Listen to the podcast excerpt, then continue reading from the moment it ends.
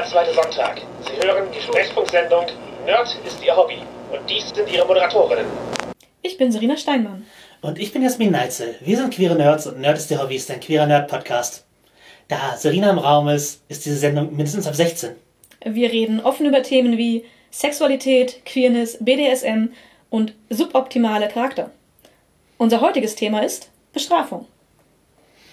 Genau, und dabei werden wir natürlich über BDSM reden, wie nicht anders zu erwarten war, aber es wird uns auch durchaus um das Konzept im Spieldesign spezieller Rollenspiele gehen.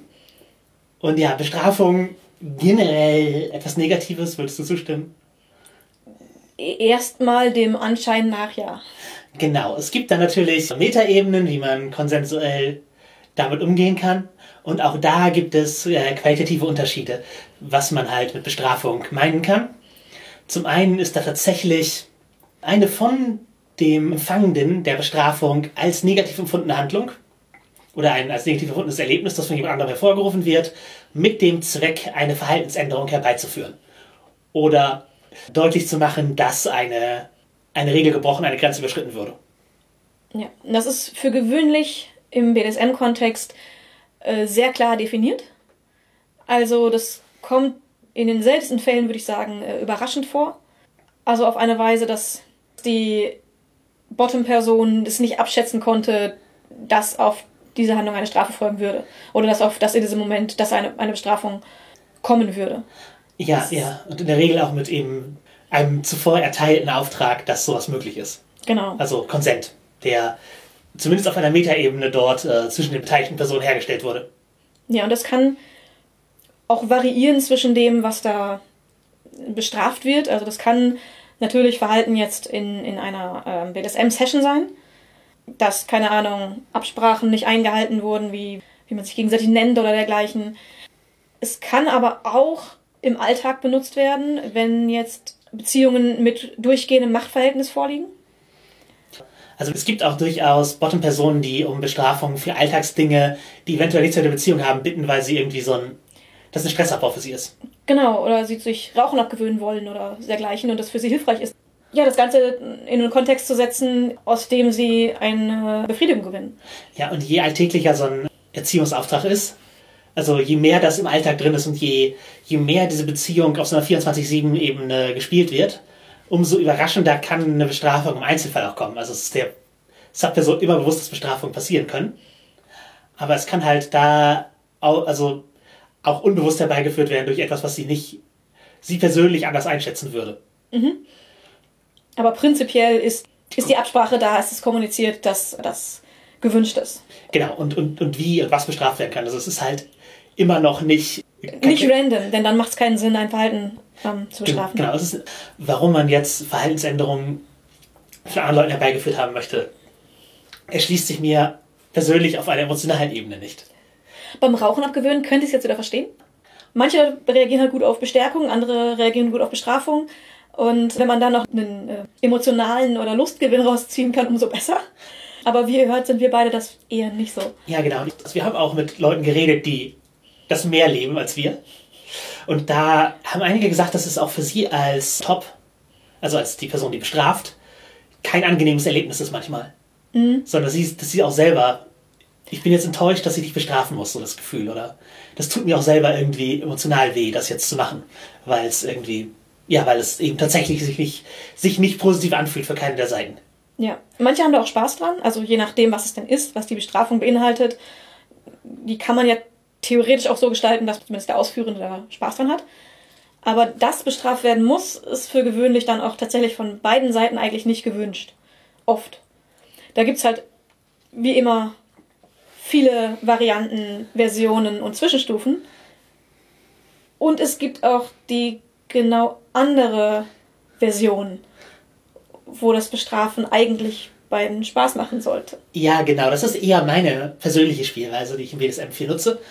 Ich würde hier auch zwischen dem, was wir vorher beschrieben haben, diese klassische Bestrafung tatsächlich mit Ziel einer Verhaltensänderung als, ich benutze den englischen Begriff Punishment, in den Raum stellen. Und das Gegenteil wäre Punishment, also Wortspiel, Fun, Spaß plus Bestrafung. Das ist was, was sich eher an der Ästhetik von Bestrafung orientiert und auch einen Anlass hat, Aber es ist etwas, wo letztlich beide Spaß dran haben. Und es ist auch etwas, wo beide darauf hinspielen, wo, wo beide daran Freude haben und wo auch das Beziehungsziel nicht ist, das möglichst wenig zu machen, sondern eher immer wieder Anlässe zu schaffen und darauf einzugehen. Das Anlässe schaffen kann halt durch die Top-Person stellt unerfüllbare Aufgaben und letztlich ist eine Bestrafung die ein Punishment die zwangsläufige Konsequenz aus diesen Aufgaben oder die Bottom-Person ist ein Brat und provoziert einfach eine Bestrafung und schafft Anlässe. Eher meine Spielweise. Mhm. Und genau, es ist keine tatsächliche Bestrafung, Bestrafung, wo es beiden schlecht geht und man es als super negativ findet, aber dadurch, dass eben dieser Kontext geschaffen wird, hat das eine andere Qualität. Also zu sagen, ich, ich wäre, würde jetzt gerne hier geschlagen werden, bitte top, tue das für mich. Ja, oder auch einfach, ich würde jetzt einfach gerne geschlagen werden, suchst du dir aus, warum, wie? wie, wie wo, warum? Nee, ja, oder warum gerade nicht? Genau, warum ist da ja keine Wahl mehr, sondern ja. Äh, warum? Weil wir das jetzt sagen, wir haben jetzt Lust darauf. Ja, du kannst es auch als Rollenspiel machen und dir im Grunde ausdenken. Warum jetzt gerade. Auch dann wäre es doch eher Punishment, oder ja, nicht? Ja, ja, genau, aber ist mir gerade aufgefallen, dass man wahrscheinlich Punishment auch ohne das Schaffen eines Anlasses, sondern mit imaginiertem Anlass mhm. machen kann, aber fühlt sich für mich auch anders an. Also ich mag auch das Zwischenspiel und das sich hochschaukeln bis zu der bis, bis zu der tatsächlichen Strafe. Bis, bis zur Eskalation und halt mhm. auch, also es gibt, es kann ja auch mehrere Ebenen sein, wo man, also in der Regel ist es halt nicht Provokation, Provokation, Provokation, Kippschalter, Strafe. so eine Provokation, ein bisschen Provokation, ein bisschen Reaktion. Ja, genau, Provokation, Warnung. Es ist ein, ist ein gemeinsames Spiel. Genau, es ist, ist, die Interaktion dahin macht auch Spaß. Aber würdest du dann es nur als Rollenspiel bewerten, wenn es imaginierte Gründe sind oder hat das nicht prinzipiell schon ein bisschen Rollenspielcharakter, weil man so ein bisschen halt so reinspielt? Ich glaube, die Dynamik ist genuin. Also mhm. ich nehme keine Rolle an außerhalb Brad. Also das ist. Das ist mehr ein Mindset als eine Rolle. Genau, ich, ich persönlich benutze halt viele Rollenspielbegriffe, um zu benennen und benutze Techniken, die ich aus dem Rollenspiel kenne, um in so ein Headspace zu kommen. Aber prinzipiell bin ich das nur mehr so oder ich das mit einem Faktor, äh, mhm. der, ein Faktor hervorgespielt. Genau wie viele Top-Personen dann nicht. Ich tue so, als ob. Ich bin, ich bin so und auf, darauf reagiere ich natürlich so, auf diese Weise. Ge genau, und wir wissen beide, wo es darauf hinauslaufen wird, sicherlich irgendwie. Also das Ergebnis steht fest und in der Regel, wenn die Session funktioniert, wird man halt irgendwann zu diesem Punishment-Punkt kommen. Mhm. Ja, man, man reagiert eher aus der Person aufeinander man legt sich aber keine quasi Rollenspielcharakter-Persona zu. Also es kann rollenspielerische Elemente haben. Es kann rollenspielerische Elemente haben, genau. Aber ich glaube, Punishment ist nicht notwendigerweise Rollenspiel, sondern es ist eher halt eine, eine BDSM-Spielweise. Und das kann eben halt aus unterschiedlichen Beziehungskonstruktionen entstehen. Mhm. Also es kann halt auch irgendwie, man ist Bratty im Alltag und nutzt das, um flirtigerweise in eine Session reinzugehen. Mhm. Oder man trifft sich vorher mit dem bewussten Ziel, dass eine Session mit, dem, mit, mit Punishment da sein wird und schafft dann halt nur den Anlass, indem man gegenseitig miteinander spielt. Die Interaktion ist schon bereits Teil der Session. Das kann funktionieren oder es kann eben halt ein, ein Rollenspiel sein, aber ich würde es halt eben für mich nicht als komplett Rollenspiel sehen, einfach weil ich nehme keinen anderen Charakter an dafür, in der Regel. Ich finde das, das Flirtige ja auch immer ganz, ganz lustig und bin ich auch voll dabei. Mhm. Also im Flirten eben provozieren und sehr leid Folgen androhen. Also das mache ich auch nicht nur mit Personen, die auf PSM stehen. Das ist allgemein bei mir ein beliebtes Flirten und, und Rumalbern. Aber tatsächlich im Spiel, also ich schließe es nicht aus. Also Punishment zumindest ist für mich jetzt kein, oh, da komme ich ja gar nicht mit klar. Ist aber nicht so sehr mein, mein Drive. Ich, ich bin tatsächlich eher auf der Linie, Leute können auch einfach sagen, wo sie geschlagen oder wann sie geschlagen werden möchten oder ob in welcher Weise sie schmerzen möchten. Oder mit Schmerzen belohnen finde ich auch sehr gut. Ja, was eine andere Folge ist. Also was eine andere Folge ist. Da, genau. da kann ich nochmal genau ins Detail gehen, aber eben das ist, das sind halt alles sehr, sehr unterschiedliche Herangehensweisen mit teilweise den, den gleichen Ergebnissen, nur anderen Settings, in denen man das Ganze einbettet. Ja, Punishment finde ich gut. Das ist meine liebste Art, äh, BSM auszuüben. Noch vor einfach purem hedonistischen Masochismus. Ja, ich läge. ja, ja. Aber ja, was ist der Unterschied für dich daran? An einfach einfordern, körperlich, was du, wo du Interesse dran hast, zu eben so einen Settings und Kontext setzen mit dem Hin und Her und dass es als Bestrafung konnotiert wird, obwohl alle wissen, dass es cool ist und jeder das gerade voll möchte. Kontext. Yay! Okay. Ja, nein, also ich, äh, zum einen macht mir dieses Brettspiel halt auch Spaß. Pro die Provokation ist hin und her macht mir Spaß, wenn halt die Top-Person da clever, clever darauf reagiert oder Konsequenzen hat oder sowas. Das ist halt einfach ein, ein Element, das mein Spiel bereichert. Dann fühlt es sich im Kontext anders an. Ich kann es nicht exakt benennen, wo es der Unterschied ist. Also es ist halt auch ein bisschen weniger Kontrolle auf meiner Seite. Dadurch, dass es das dein Anlass ist und dass es in, einem, in so einen Kontext gesetzt wird. Und es ist auch eine, eine spielerische Umsetzung der Machtübernahme. Ja klar, du gibst der Person, die dich bestrafen darf, natürlich mehr Macht. Genau, und ich gebe ihr auch, also es ist, findet halt nicht nur das Bestrafungsding statt, sondern es ist auch ein, eine Machtübernahme, die zu dem Zeitpunkt stattfindet und da folglich auch mein Headspace dahingehend verändert. Also es wird, ein, es wird sozusagen während des Spiels ein Machtgefälle hergestellt. Ich bin da eher prozessorientiert. Ich finde den, den Übergang und es, Du bist auch ein Fan der Machtübernahme. ja genau, Also aus der aus, passiven Perspektive. Genau, ich, ich finde es nicht schlecht, wenn mir das weggenommen wird in dem Moment, weil auch im Wissen, dass ich es wiederkriege.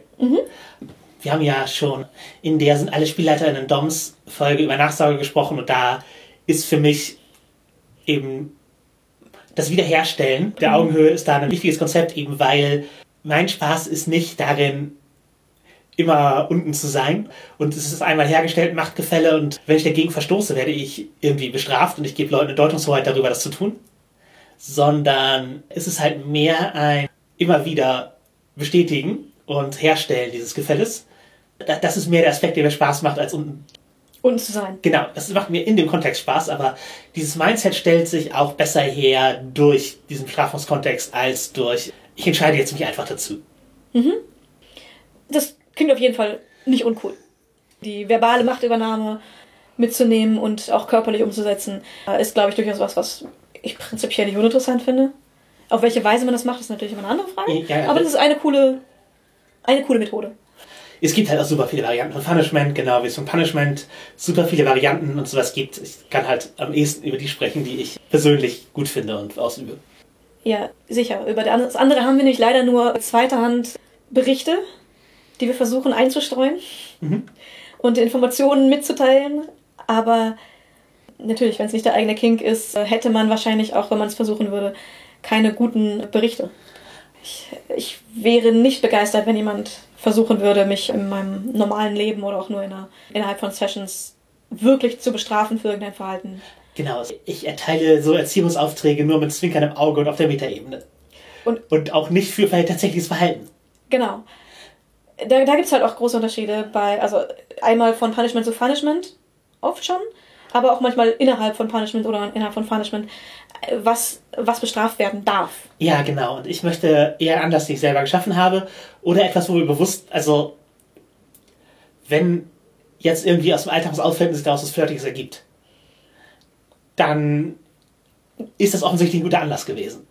Aber wenn jetzt irgendwie eine Top-Person was auffällt, was sie stört, oder so, oder was sie anspricht, dann kann das halt durchaus sein, dass ich da, Dass man nicht so gut reagiert. dass man vielleicht auch andere Gründe hat. Ja. Und seien das ohne jetzt das auf mich selber zu schießen, aber einfach ein klassisches Beispiel, was ich vorstellen kann. Jemand läuft super unordentlich rum oder hat ein unordentliches Zimmer oder was auch immer. So lebt man halt. Genau, das, das kann einfach Komfort sein. Das sind auch klassische Symptome von Depressionen. Und es kann natürlich sein, dass man aus Provokation Sachen unordentlich macht. Alles möglich und da muss man dann wissen, was was ist. Ja, genau. Oder wenn man es nicht weiß, dann spielt man es besser nicht an. Richtig, genau. Also ich habe schon mal ein, die alle Sitzgelegenheiten vollgeräumt, als die Top-Person da war, aber das war aber das Einzige, was unordentlich war. Ich, habe beim Aufräumen praktisch darauf gestapelt.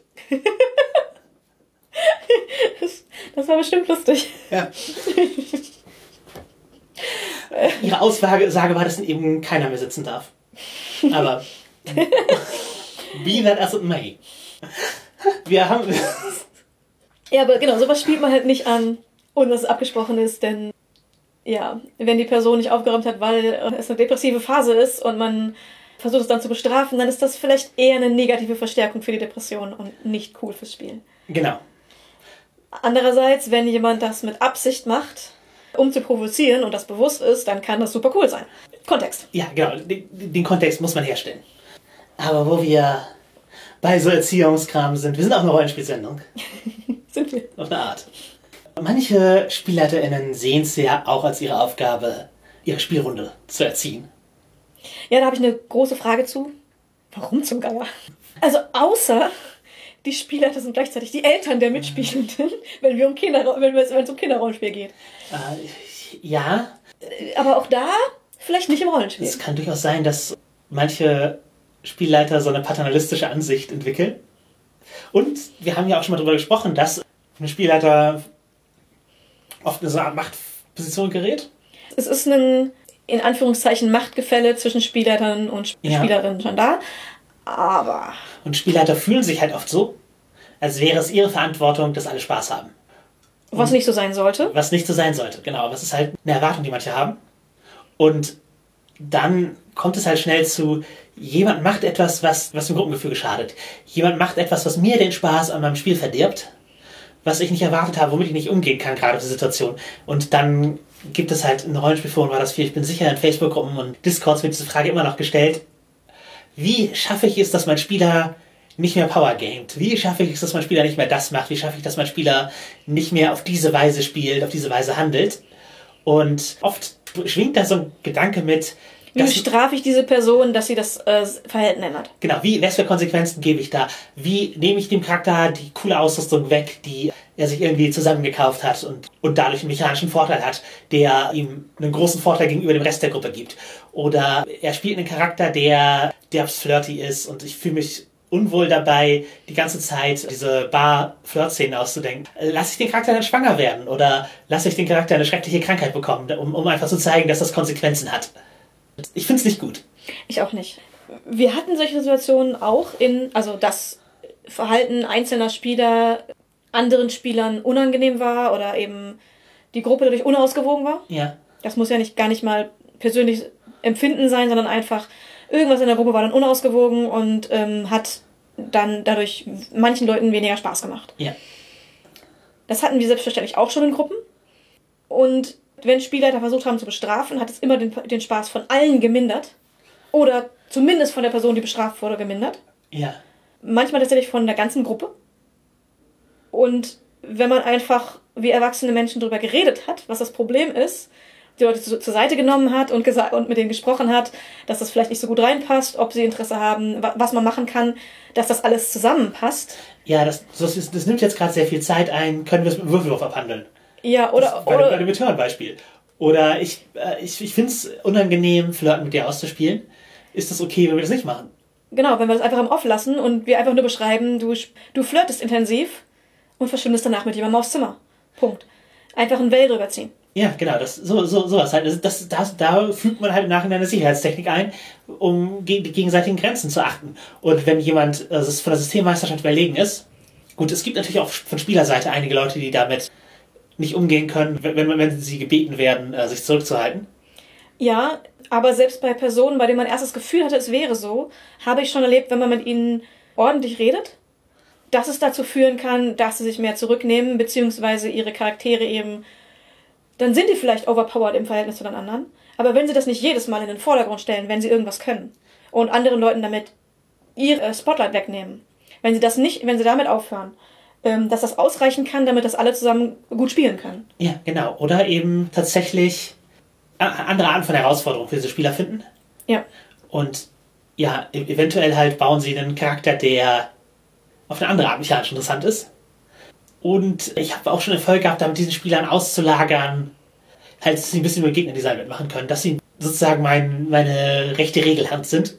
Und halt einfach so nachfragen, so, okay, cool. Wir brauchen gerade ein Artefakt, wie, wie ging das nochmal bei DSA 4? Denn die Person das aus dem Kopf weiß, spart mir das viel Nachschlagen. Und sie fühlen sich an ihrer Expertise gewürdigt. Ihre Systemmeisterschaft wird anerkannt, ohne dass sie der Gruppe überlegen sein müssen in allen mechanischen Aspekten. Denn wenn der Charakter das ist und die Person ist da stolz drauf.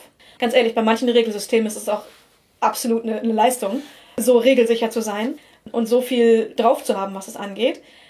Manche ziehen dann aber ihre Belohnung dafür, etwas so gut zu können, daraus, dass sie versuchen oder dass sie Charaktere bauen, die halt unglaublich cool und gut sind. Und das heben sie aber auch in jeder Situation hervor. Und tatsächlich haben eben solche Systeme einfach nach Regeln nachfragen, mit ihnen darüber reden, ob sie sich ähm, in manchen Situationen einfach anderen den Vortritt lassen können.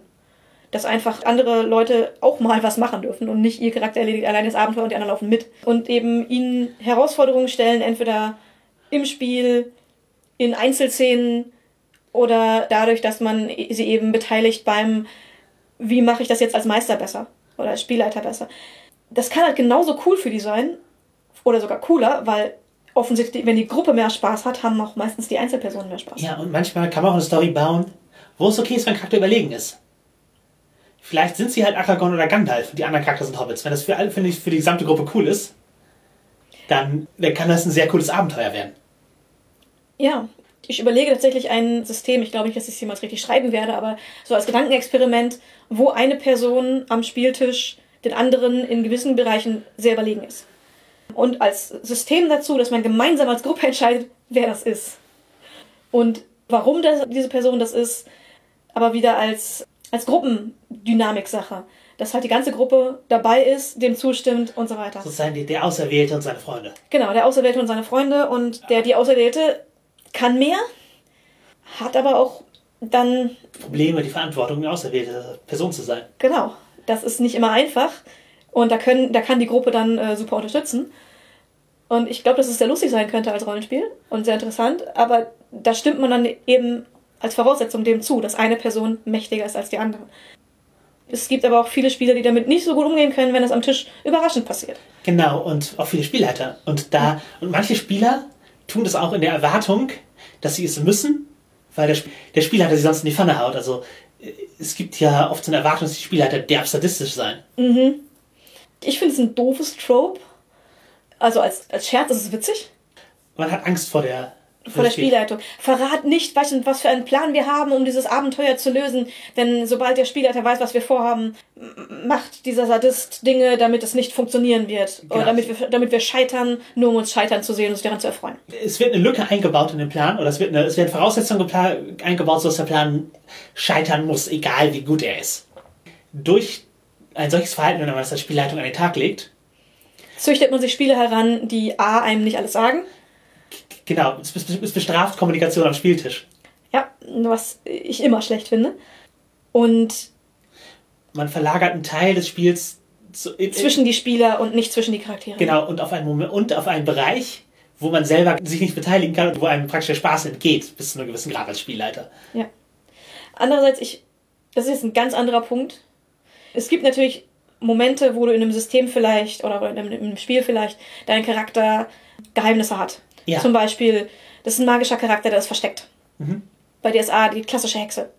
Und es gibt dann Personen oder Spieler, wie auch immer, die sich einen ganz eigenen Charakterbogen bauen oder einfach nur ihren Charakterbogen niemals den anderen Spielern zeigen. Ja. Um es auch den Spielern zu verheimlichen um es auch für die Spieler, wenn sie es herausfinden, sollten sie es herausfinden, eine Überraschung sein zu lassen. Ich finde den Punkt, sollten sie es herausfinden, kritisch. Ja, also ich bin auch der Meinung, wenn, dann sollte es so gemacht werden, dass sie, dass sie es herausfinden, dass es eine spannende Überraschung ist. Genau, also ja, sowas, sowas kannst du als Mitspieler zusammen als gemeinsame Überraschung bauen. Mhm. Du kannst dann, kannst deinen Mitspielern vielleicht echt einen coolen Moment liefern damit. Das ja. darfst du nicht so oft machen. Sollte, Denn sonst nehmen, nehmen sie irgendwann an, dass jeder deiner Charaktere so ist. Ja, und ich würde es auch nicht zu lange hinziehen. Ja. Zum einen, weil du damit dir selber Spotlight-Momente nimmst. Mhm.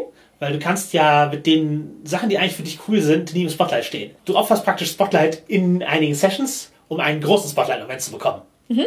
Und, und wenn du den dann weglässt, dann ist es, frustri ist es irgendwann vielleicht frustrierend. Genau, und es ist für die Spielleitung auch frustrierend, immer alles heimlich abhandeln zu müssen. Ja. Also für mich zumindest. Ich finde es belastend. Ich arbeite lieber mit offenen Geheimnissen. Zumindest für die Spieler? Äh, ja, ja, ja, ja, nicht, nicht alle Charakter wissen alles sondern ich vertraue da darauf, dass die SpielerInnen genug Interesse an der Story haben oder genug aus der Perspektive des Charakters denken können. Also sowohl eine narrativistische als auch eine symbolistische Creative Agenda kann das äh, äh, belohnt einen ja eigentlich dafür, äh, diese Geheimnisse, mit den Geheimnissen okay umzugehen, wenn sie da sind. Ja, es gibt aber nicht alle Personen können das, das muss man dazu sagen. Ja. Es gibt Personen, die das nicht gut trennen können. Hm? Natürlich bei Kindern noch viel häufiger, wenn man mit äh, Kindern und Jugendlichen spielt. Ja. Für die ist es teilweise echt schwer, Charakter und Spielerwissen zu trennen. Aber die würde ich dann auch keinen heimlichen Charakter in die Hand geben, persönlich, aber. Ja, aber also gerade bei Jugendlichen ist das, glaube ich, schwierig, weil die wollen es ja auch selbst aussuchen, was sie spielen. Ja, ja, Und klar. da können solche Konzepte sehr schnell aufkommen. Aber auch bei Erwachsenen ist es teilweise so, dass, dass diese Trennung manchmal nicht einfach ist und dann Personen versuchen quasi zu erzwingen, dass sie es herausfinden, auch wenn es im Spiel gar keinen Sinn macht, dass, sie das, dass ihr Charakter das gerade herausfindet. Wo es noch keine Hinweise gab. Genau. Es gab, es gab für sie keine Hinweise, es gibt keinen Grund, warum sie das jetzt herausfinden sollten. Aber sie versuchen es zu erzwingen, weil sie es wissen und sie wollen, dass ihr Charakter das auch weiß. Ja, ich bin halt als Spielleiterin eine Freundin der Montagetechnik. Also hin und her schneiden zwischen Charakteren, wenn sie nicht am selben Ort sind und so. Ja, es ist halt, man kann da coole Sachen machen, aber wenn man diese Kombination an Spielern und Charakteren hat, Ja. äh, kann es halt für die Spielerin sehr anstrengend werden. Man muss, ja, man muss sehen, was Gruppe funktioniert. Und wo, aber das bringt mich halt zu einem Punkt, der auch irgendwie ein bisschen in die Erziehung von Mitspielenden geht. Aber was hältst du denn von diesem, der Spielleiter hat die Deutungsrolle, über das es gesteigert werden darf. Die Spielleitung hat das letzte Wort, was für Charakter gespielt werden dürfen. Äh, bin ich prinzipiell für. Es gibt ja sogar in manchen Systemen Werte, die nur mit Absprache des Spielleiters laut Regeln gesteigert werden dürfen oder gehabt, ne, kombiniert werden dürfen oder so. Nicht in jedem System, in manchen Systemen ist das völliger Bullshit und man kann einfach machen, was man will. Und das passt schon. Aber es gibt Systeme, wo das gar nicht schlecht ist. Auch bei Auswahl, wer, wer es gespielt werden darf. Die Spielleitung muss ja einfach damit klarkommen mit dem, was am Tisch ist Ja. Wie alle Mitspielenden übrigens. wie alle Mitspielenden, aber gerade wenn nicht alle Mitspielenden gemeinsam die Charaktere basteln, würde ich sagen, gehört es zu den Aufgaben der Spielleitung, ein bisschen das Auge drauf zu haben, ob das gut gehen kann. Ja, genau. Aber bei so Steigerungssachen und so, ich würde sagen, als Spielleitung ein Auge drauf haben, dass du es nicht nutzt, um unterbewusst irgendwie einen, dem Spieler was vorzuenthalten.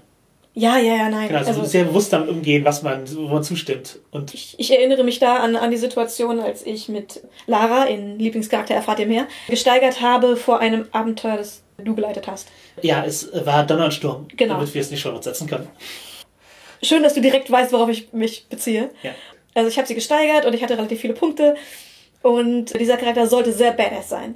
Und das habe ich kommuniziert und ich habe gefragt, okay, ich habe die Auswahl von diesen Zaubern, die ich gerade ähm, überlege zu lernen. Welcher davon ist am coolsten für das Abenteuer? Und deine Antwort hat dazu geführt, dass ich sehr, sehr coole Badass-Momente hatte. Es war Schutz gegen Untote als Kugelzauber. Ja, und in dem Abenteuer kommt, Spoiler, in dem Abenteuer kommt als Gegnerbeschreibung viele Skelette vor. Und wir konnten dann mit, äh, mit, dem, mit dem Streitwagen durch die vielen Skelette fahren und sie mit dem, mit dem Kugelzauber wegbürsten. Sie hat mit denen gegolft. Nicht so albern, wie es klingt, aber sie hat schon sehr coole Sachen damit machen. Ja, und das Abenteuer ist halt ein Badass-Kampf nach dem anderen. Also es ist halt ein Abenteuer, wo jeder Kampf sich anfühlt wie der Endkampf eines Abenteuers. Wenn da ein, zwei Endkämpfe dadurch leichter werden, dass sie diesen Kugelzauber hat, wird die Dramaturgie des Abenteuers natürlich auch nicht gebrochen. Genau, also es war kein, ich habe dann jeden Kampf zu einem albernen Erlebnis gemacht, aber es, es fühlte sich super cool an. Wir hatten dramatische Szenen, wo wir einfach nur gehofft haben, dass alles hält und alles funktioniert. Aber es hat alles funktioniert. Und es ging nur dadurch, dass wir Ja. diesen Zauber hatten. Und ich wusste ja auch, wie du steigerst. Ja. Serena ist ein Mensch, der Listen macht, für Dinge, die sie für ihren Charakter möchte. Und äh, die dann auch abarbeitet. Ja, aber, aber so wie es passt, Wenn du das Ding nach dem Abenteuer gekauft hättest, hätte ich mich geärgert. Genau, nein, du hättest dich wahrscheinlich auch gesagt, ja cool, das ist voll nützlich. Aber ich habe mich sozusagen äh, entschieden, diesen Rat zu geben. Weil ich wusste, dass es diesem Abenteuer Spotlight-Momente schafft, wo, wo dieser Zauber tatsächlich sinnvoll ist und nicht nur im Nachhinein. Es wäre voll cool gewesen, hätte ich ihn da gehabt. Genau, es macht jetzt dramaturgisch Sinn, dass mein Charakter das kauft. Ich hatte halt Zauber vorgeschlagen, sowieso, die Sinn gemacht haben, sie zu lernen zu dem Zeitpunkt. Ja. Und da dann tatsächlich die Spielerin gefragt, was am coolsten ist für das Abenteuer. Und ich, ich bin sehr froh, dass ähm, Jasmin da dann auch das ge gesagt hat, was, am, was jetzt die coolsten Momente gibt. Weil wenn es nicht immer nur der gleiche Charakter ist, der, der die coolen Momente hat, bringen die coolen Momente ja auch den anderen Personen was Ja, mit Freude ist super. Genau. Und auch in, in vielen der Situationen war es halt nur ein Beitrag, den mein Charakter geleistet hat, zu der Gesamtsituation. Was man so ansprechen kann, ist, was sind so die üblichen Dinge, die als Bestrafung wahrgenommen werden können von Spielern? Auch wenn sie vielleicht gar nicht so gemeint sind. Also wir, wir sind uns ja einig, dass wir, dass so Erziehungsaufträge auf eine Spielrunde sehr, sehr gering sind. Aber ja, wenn man sich benachteiligt fühlt, als Charakter oder, also noch schlimmer als Spieler, aber wenn halt jemand sich benachteiligt fühlt mit seinem Charakter auf irgendeine Weise, die sich nicht auflöst, das kann halt vorkommen. Das kann der Person halt wie eine Bestrafung vorkommen. So, ich werde dafür bestraft, dass ich diesen Charaktertypen gewählt habe. Ich werde dafür bestraft, dass ich diese Art von Spiel spiele gerade. Mhm. Ja, das, ja, das kann verschiedene Dinge sein. Ne? Wenn man Abenteuerpunkte ungleichmäßig verteilt, zum Beispiel, wenn man jetzt gutes Charakterspiel belohnt. Eigentlich klingt das cool. Ja. Aber. Es kann vorkommen, als würde man Schüchternheit bestrafen oder noch schlimmer, kreativen Ausdruck bestrafen für. Ich habe einen stummen Charakter genommen. So. Gut, wenn, wenn die Person dann die ganze Tag in Zeichensprache unterwegs ist. Das wäre auch sehr cooles Charakterspiel, aber es, das kann halt, also einfach, wenn du Charaktere nimmst, die in ihrem Ausdruck sich selbst einschränken oder eingeschränkt sind. Ja. Und du das, oder du, der Spieler schüchtern ist. Oder, oder, oder, oder, oder der Spieler eine andere äh, Vorstellung hat von der Welt als die Spielleitung. Dann kriegt die Spielleitung halt, anstatt dass ein gemeinsamer Vorstellungsraum hergestellt wird, wo was ganz klassisches DSA-Beispiel wieder zu nehmen, ander, Elfen anders darstellt, als die Spielleitung das wollen würde. Oder als die Spielleitung es, es instinktiv tun würde. Und Oder es einfach nur cool findet. Und dann kann die Spielleitung dem weniger Punkte geben für falsch gespielt. Oder nicht cool, also einfach nicht. Nicht gut genug, nicht genau. Es, es fühlt sich an, als hätte, sie, hätte man falsch gespielt. Und die Spielleitung meint, ich fand das Charakterspiel der anderen besser, was auch sich auch doof anfühlt. Genau. Sobald so eine Bewertung vorgenommen wird. Ja. Es fühlt sich halt oft an, als würde man bestraft. Gerade wenn man gewohnt ist, dass man die, gleichen, dass die gleiche Anzahl von Abtreibungen da ja. ist. Und dann das kann in der Runde wunderbar funktionieren. Also es ist jetzt keine Empfehlung, das nicht zu tun. Das kann wunderbar funktionieren. Äh, für mich, von mir ist es eine Empfehlung, das nicht zu tun, aber im Anerkennen dessen, dass es bei manchen Runden funktioniert. Genau, denn wenn man sich gut kennt und gut eingespielt ist oder zufällig den gleichen Spielstil fährt und, und alles, mhm. dann kann das richtig gut funktionieren, weil dann kann es sein, an einem Abend, also das quasi jeden Abend bekommt eine Person, die am besten gespielt hat oder irgendeinen coolen Moment hatte, irgendwas Geiles gemacht hat, kriegt extra AP. Oder zwei. Und das verteilt sich halbwegs gleichmäßig. Ich glaube, dann kann das das Spiel richtig bereichern für manche Gruppen. Ja, du kannst halt Statistiken irgendwie führen. Also du musst fast Statistiken führen, damit es sich gleich auswiegt. Genau, aber es, es kann halt echt schnell passieren, dass sich jemand benachteiligt fühlt, einfach nur weil der Spielleiter aus subjektiven Gründen oder die Spielleiterin aus subjektiven Gründen das Spiel dieser Person nicht so cool findet wie das von anderen oder seltener so cool findet. Wie es seltener hervorhebt. Es seltener hervorhebt. Und dann kann sich das richtig schnell für die Person wie eine Bestrafung anfühlen, dafür, dass genau. diese Person anders spielt, als es der Spielleitung genehm ist. Genau, und dann fühlt es sich eben auch wie eine Bestrafung an, wo man gedacht hat, wie kann ich mein Verhalten ändern, um. Damit ich auch die AP kriege, die die anderen kriegen. Genau, damit, und vor allem und damit symbolisch die Anerkennung für mein Spiel. Mhm. Und das, das kann eben halt gerade und auch in so BSM-Szenen Mhm. Wenn man sowas, wenn man es bestraft und Verhaltensänderungen herbeizuführen, zu erklären, was eigentlich falsch gelaufen ist und da irgendwie einen Erkenntnisgewinn zu schaffen, ist, glaube ich, relativ entscheidend dafür, dass es Erfolg hat. Ja, weil sonst rät man halt ins Leere hinein, was man jetzt ändern muss, damit man besser behandelt wird. Ja, und das ist dann halt auch wieder ein bisschen Abuse du weißt schon, was du getan hast. Ja, und die äh, meistens ist es so, nee, keine Ahnung, was mache ich jetzt, Hilfe. Und es ist kein Gefühl, was man äh, erzeugen möchte, weder bei Spielern noch, noch bei Spielern. Ja, genau. Au, außer es ist absolut konsensuell. Ja. Ich möchte mich so fühlen, aber das ist halt, eine, das ist halt ein Nischenfall. Du kannst nicht davon ausgehen, dass es so ist. Genau. Das ist das denn eher Punishment. äh, Dinge wegnehmen. Also Abenteuerpunkte abziehen, noch schlimmer oder, oder Werte. Oh, ja, nein. Aber, aber halt genau Dinge wegnehmen, die man dem Spieler vorher gegeben hat. Das fühlt sich dann nicht an wie, ich hatte für eine kurze Zeit ein cooles Ding, sondern mir gehörte etwas und jetzt ist mir weggenommen worden. Mhm. Das ist meine Erfahrung. Also wenn etwas nur für eine kurze Zeit ist, muss man vorher kommunizieren praktisch. Ja. Weil sonst wird es zum Aspekt des Charakters. Ja, und also vor allem, wenn das mehrmals passiert, aber auch wenn es einmal passiert. Ja. Wir hatten das mal, mehr oder weniger. Wir haben damit rumexperimentiert. Unsere Charaktere waren in einem Abenteuer, für das sie eigentlich nicht, für die Kämpfe nicht geeignet waren. Also Storytelling schon, die Kämpfe Dafür waren die von den Punkten, von den Fähigkeiten nicht geeignet. Ja.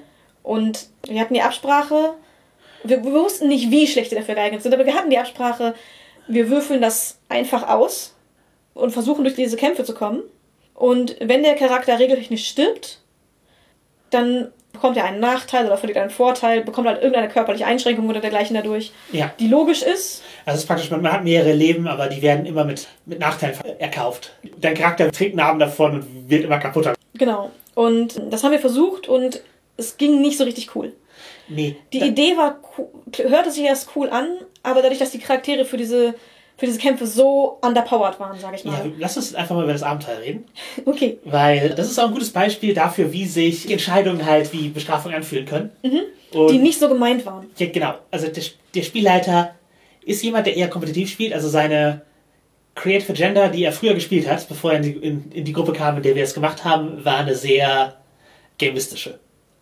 Wo halt wo es wichtig war, einen mechanisch optimierten Charakter zu haben, wo die Regeln halt aller Konsequenz verwendet wurden.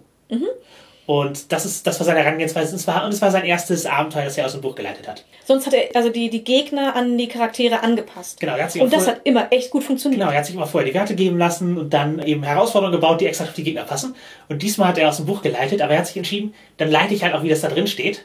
Und In aller Konsequenz. genau, und ihr baut Charakter und wir haben halt, äh, wir haben die Charakter auf den Pitch des Abenteuers gebaut.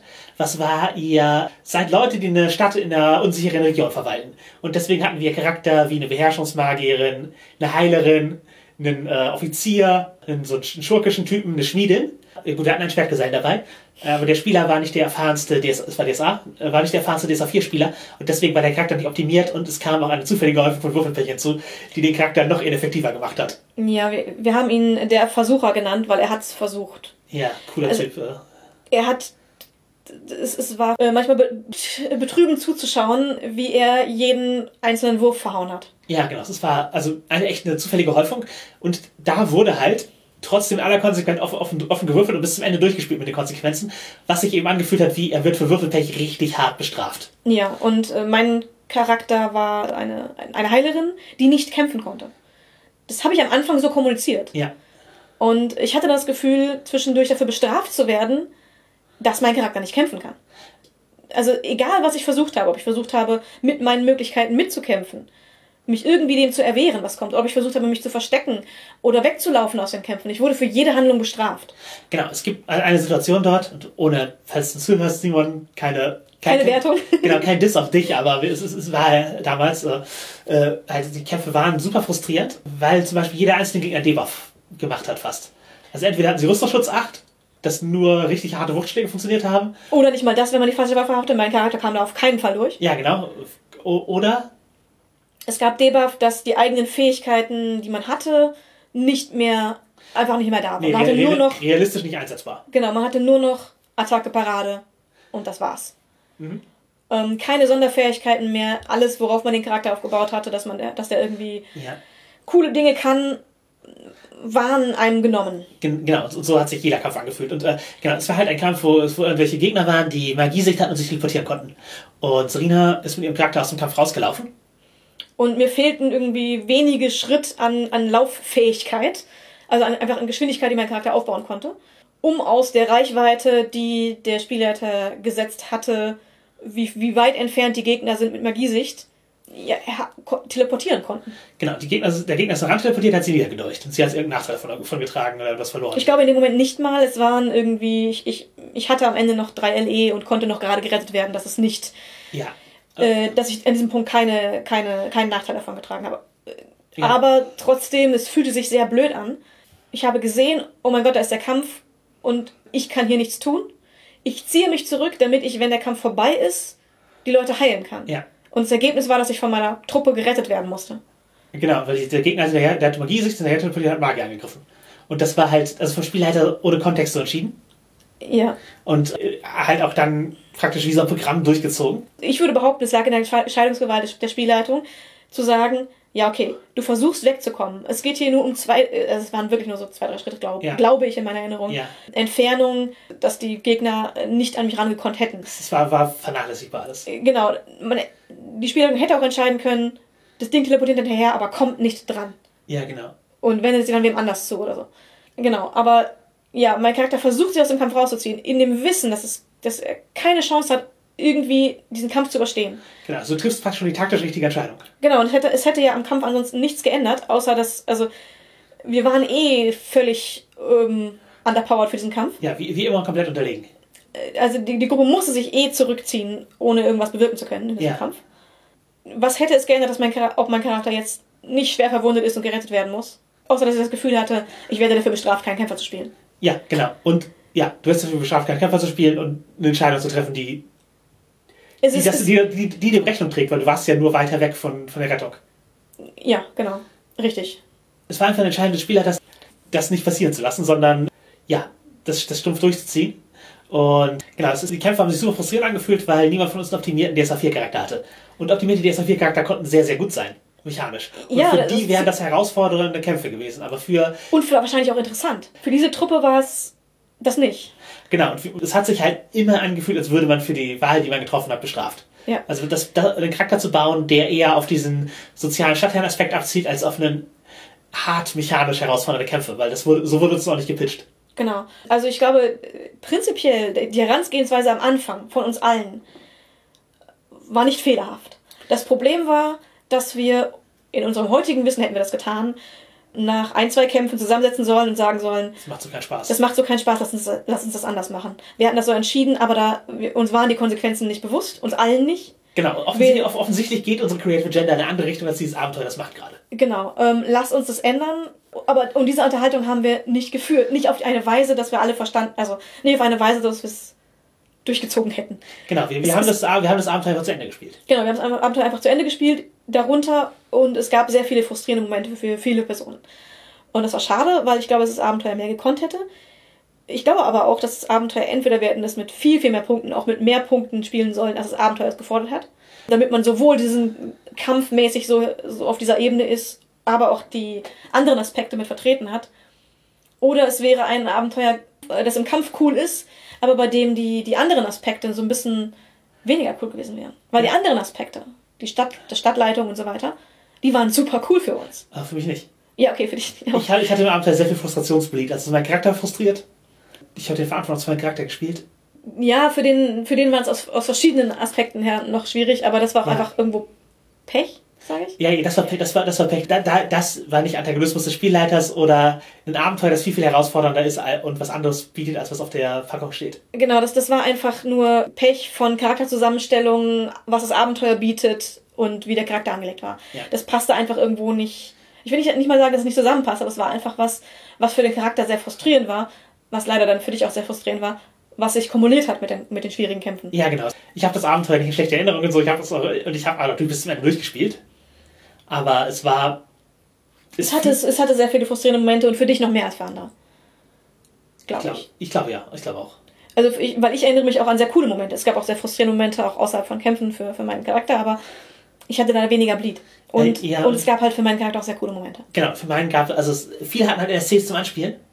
Heute hätte ich es kommuniziert, dass ich es auch gerne hätte. Hatte, hatte ich nicht. Wobei es, es teilweise, es war halt auch einfach Zufall. Ja, es, es Genau, war Zufall, was im Abenteuer stand, klar. Aber ja, in dem Abenteuer stand halt der Typ, der sich mit dem Sache, selben Sachen wie mein Charakter beschäftigt, ist unfreundlich und traut niemandem. Konnte sein Vertrauen nicht gewinnen, weil der Spielleiter nicht. Den Charakter nicht geändert hat. Genau. Und wir andere hatten halt zufällig Charaktere, mit denen man, also NSCs mit, oder andere Charaktere, mit denen man eine Bindung aufgebaut hat. Und bei deinem Charakter war das halt leider sehr, sehr schwierig. Genau, es war halt, ja. Und wir haben die Momente, wo, wo es uns richtig schlecht geht und wir praktisch von Brotrinde leben, damit wir, damit die Leute eine Verteidigung haben für ihre Stadt, weil wir irgendwie eine Mauer bauen. Die haben wir im Detail ausgespielt. Und sobald es besser ging, haben wir angefangen zu skippen. Weil jetzt gerade war es ein Monat richtig schön und jetzt passiert der nächste Scheiß. Genau, die Momente war, wurden nicht gezeigt. Dann, dann wurde die Stadt überfallen und eingerissen. Und alles, was man hatte, war weg. Mhm. Ganz. Nicht ganz, ja. Es fühlt sich für einen Moment so an. Ja, genau. Es, es fühlt, also man fühlt sich, wir werden bestraft dafür, dass wir, dass, dass wir Energie reinstecken. Ja. Also ja, es, es, es hatte Momente davon, von wir haben jetzt ganz, ganz viel da reingesteckt, um hier was aufzubauen und dann wird das alles wieder kaputt gemacht. Genau. Und wir müssen von vorne anfangen. und wir hatten nicht die Momente, wo wir das leben konnten, dass es jetzt gut ist. Zumindest wenig, also es war halt wenig. Genau, es, es war wenig. Und für, für manche war das ausreichend und für dich offensichtlich in dieser Situation war es Nee, weil ich keine, also ich hatte keine Momente davon. Ja. Also, es ist natürlich jetzt noch Jahre her, aber in, in meiner Erinnerung, Hatte dein Charakter einfach keine Momente davon. nee, genau. Ja. Ich habe nur Undankbarkeit gekriegt, Leute mögen mich nicht. Einfach um auch positive äh, Lektionen daraus zu lernen. Wir haben das nicht wieder gemacht. Nee, wir haben das, wir haben In der Gruppe spielen wir immer noch. genau, wir haben es so nicht wieder gemacht und wir haben letztens so ein Abenteuer hatten, wo wir auch ein bisschen hier, das ist ein bisschen ähnliches Konzept, eine Burg übernommen, wir verwalten das Land und so. Äh, da war es auch wieder so, dass ich keine Charakter zum Anspielen bekommen hatte. Und da habe ich bewusst darum gebeten. Ja. Ich und weiß- es sofort bekommen. Und es sofort bekommen. Das war, das hat es für mich auch bereichert. Ja. Weil- Und es war auch ein, es war ein ganz anderes Spiel, also es war auch, es war auch ein ganz anderes Abenteuer. Ja. Aber ja, wir haben alle daraus gelernt. Auch der Spielleiter hat daraus gelernt. Alle Spieler haben daraus gelernt und wir, wir spielen immer noch mit diesen Leuten. Auch, auch ohne, dass da irgendwelche Animositäten entstanden sind durch. Ja. Wir haben es halt als Lernerfahrung genommen und haben uns auch im Nachhinein immer mal wieder darüber unterhalten, was da schlecht gelaufen ist und wie wir das in Zukunft vermeiden können. Und wie wir in Zukunft Abenteuer besser gestalten können und eben solche Fe Fehler vermeiden, die dort passiert sind. Genau, was, was kann man auf Spielleiterseite noch machen? Es ist natürlich nicht schlecht, halt sich als Abenteuer zu halten, wie es geschrieben ist und so, aber man muss halt auch darauf achten, was lohnt, was bestraft das Abenteuer. Und ja, es gibt natürlich Spielleiter, die sich an so Fallen und Gotcha-Momenten erfreuen. Wir hatten ja schon mit diesem den Plan der Spieler gegen sie wenden, mhm. drüber nachgedacht. Äh, oder man hat, die Spieler kaufen sich eine neue Fähigkeit. Und das wird dann umgedreht und sofort sind alle Gegner immun. Oder die mhm. ersten Gegner, die man trifft, sind dagegen immun. Man kann es nicht, man kann es nicht erstmal ausprobieren und cool finden, sondern Sofort sind Gegner immun, genau. Genau. So, so man, ich habe die gegen, ich habe die Regel gefunden, mit der man das nämlich, äh, wo, wo man dagegen vorgehen kann. Voll cool. Genau. Ja, das ist cool. Aber. Äh, nicht als erstes. Genau. Es ist noch viel cooler, wenn der Spieler oder die Spielerin eine coole Fähigkeit, eine neue Fähigkeit gekauft hat und die dann ein, zwei Mal ausprobieren kann, das cool ist für den, ähm, und dann auf jemanden trifft, der gegen immun ist. Das hat viel mehr Wirkung. Nämlich eine, yeah, meine Fähigkeit ist voll cool oh fuck. Genau, da muss ich, ich muss neue Lösungen finden, ich muss drüber nachdenken. Und auch das, auch im kompetitiven Spiel, das ist interessanter, erstmal. Erstmal mitzukriegen, wie es cool ist, um dann damit auf die Schnauze zu Genau, fallen. neue Taktiken damit zu entwickeln, ja. die, die auszuleben. Und dann erst äh, es, werden die wieder herausgefordert. Die Herausforderung sollte nicht sein, äh, wie mache ich das, das für jemanden immer unmöglich, seine coolen Fähigkeiten einzuwenden, anzuwenden, sondern wie spiele ich damit? das mal herauszufordern und mal nicht. Genau. Wie stelle ich interessante Herausforderungen? Und ja. die sind nicht immer, ich negiere alles, was die Charakter wollen, gerade dass was Neueste ist. Ja. Weil man freut sich darauf, was, zu, was zu kaufen. Und, das hat, anzuwenden. Man hat auch Pläne damit gemacht und so. Also ich sehe die Aufgabe der Spielleitung da auch eher darin, interessante Herausforderungen zu stellen. Weil wenn du nur gewinnen willst als Spielleitung gegen die Spieler, du kannst das immer machen. Ja. Du kannst, ja, es ist eine Falle, die ihr nicht rausfinden könnt. Ihr tretet drauf, Steine fallen von, von der Decke. Und ihr seid tot. Ihr, ihr seid tot oder verliert Gliedmaßen oder was auch immer. Ja das, ich, ich weiß nicht, wo das Spaß macht. Dafür gibt es Brettspiele, wenn man sowas Kompetitives möchte. Ja, wo man dann verschiedene Gruppen bildet, die versucht, sich gegenseitig so fertig zu machen. Voll cool. Genau, viele Nichts Dun gegen diese Spiele. Viele Dungeon Crawler, Brettspiele haben halt auch einen Overlord, der eben die Gegner steuert und so. Das ist eine. Genau, das, da, da gibt es coole Sachen. Aber, aber im Rollenspiel finde ich, hat es nicht seinen Platz. Ja, und auch wenn, muss man halt so designen, wie man so ein Brettspiel designen würde. Und da ist es nicht so, dass alles sofort negiert wird. Sondern da sind die Gegner so gebaut, dass es eine Herausforderung ist, sowohl für den Overlord, der sie spielt, als auch für die Spielende. Und deswegen soll, also man sollte sich eher ein Vorbild daran nehmen, wie so ein Dungeon Crawler gestaltet ist, anstatt einfach nur zu sagen, ich habe gewonnen. ihr seid alle zu schlecht, ihr Spieler gerade wenn der Spielleiter sich eben nicht auf die Regeln, die den, gegen denen die Spieler unterworfen sind, mit ihren Charakteren beschränken muss, sondern darüber hinweggehen kann, was bei manchen Spielen ja auch so ist. Ja. Gerade dann ist es einfach keine Herausforderung, weder eine Herausforderung für den Spielleiter, noch eine Herausforderung für die Spieler, weil, der Spiel, weil die Spielleitung einfach sagen kann, ich mache jetzt das und ihr habt keine, ihr habt keine Möglichkeit dagegen vorzugehen. Haha, ich habe gewonnen, schön für mich. Aber wem, wo ist da wieder der Spaß? Ja, also ich würde um, um die Brücke zu BDSM zurückzuschlagen, ich würde so, ich, ich würde so einem Spielstil halt kein Konzept geben. Genauso wenig wie ich einem Spielleiter Konzept geben würde, mich zu erziehen als Spielerin. Ja. Und wenn das nicht, wenn der nicht vorliegt, solltet ihr es nicht machen. Es ist natürlich ein valider Spielstil, super hart kompetitiv zu spielen. Da müssen halt alle so stimmen. Genau, orientiert euch am Design mhm. von, an, von anderen Abenteuern. Und zwar nicht hier Tomb of Horrors, wo man auf den Knopf drückt und stirbt. Weil es ist halt ein, ein Convention-Abenteuer, das nur einmal gespielt wird. Das ist nicht eure, eure Runde, die man dauerhaft macht, weil das wäre, glaube ich, belastend und stressig. Und äh, ja, orientiert euch da eher an Brettspielen und schafft Herausforderungen, die für euch beide interessant sind.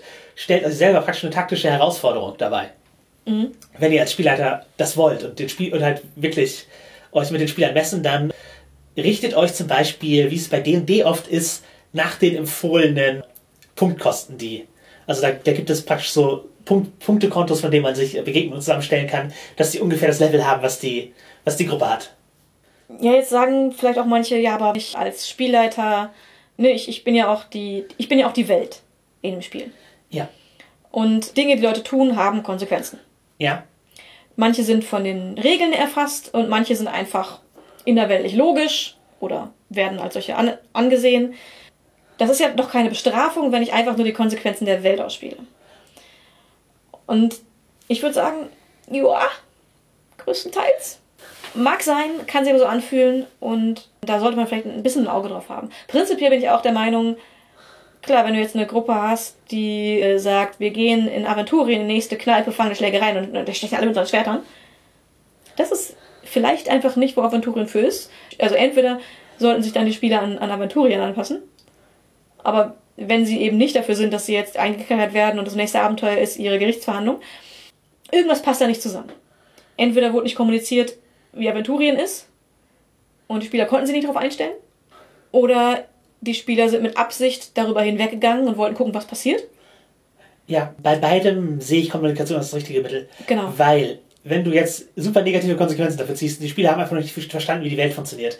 Sie werden weniger Spaß an Aventurien haben, sie werden weniger Spaß an dieser Spielsitzung haben, wenn du danach so eine, eine Bestrafungsfantasie mit ihnen ausspielst über eine längere Zeit, Gerichtsverhandlungen und so. Das, das ist, ist glaube ich, nicht, wofür sie da sind, wenn sie Spaß dran hatten, einfach in der Kneipe Leute anzugreifen.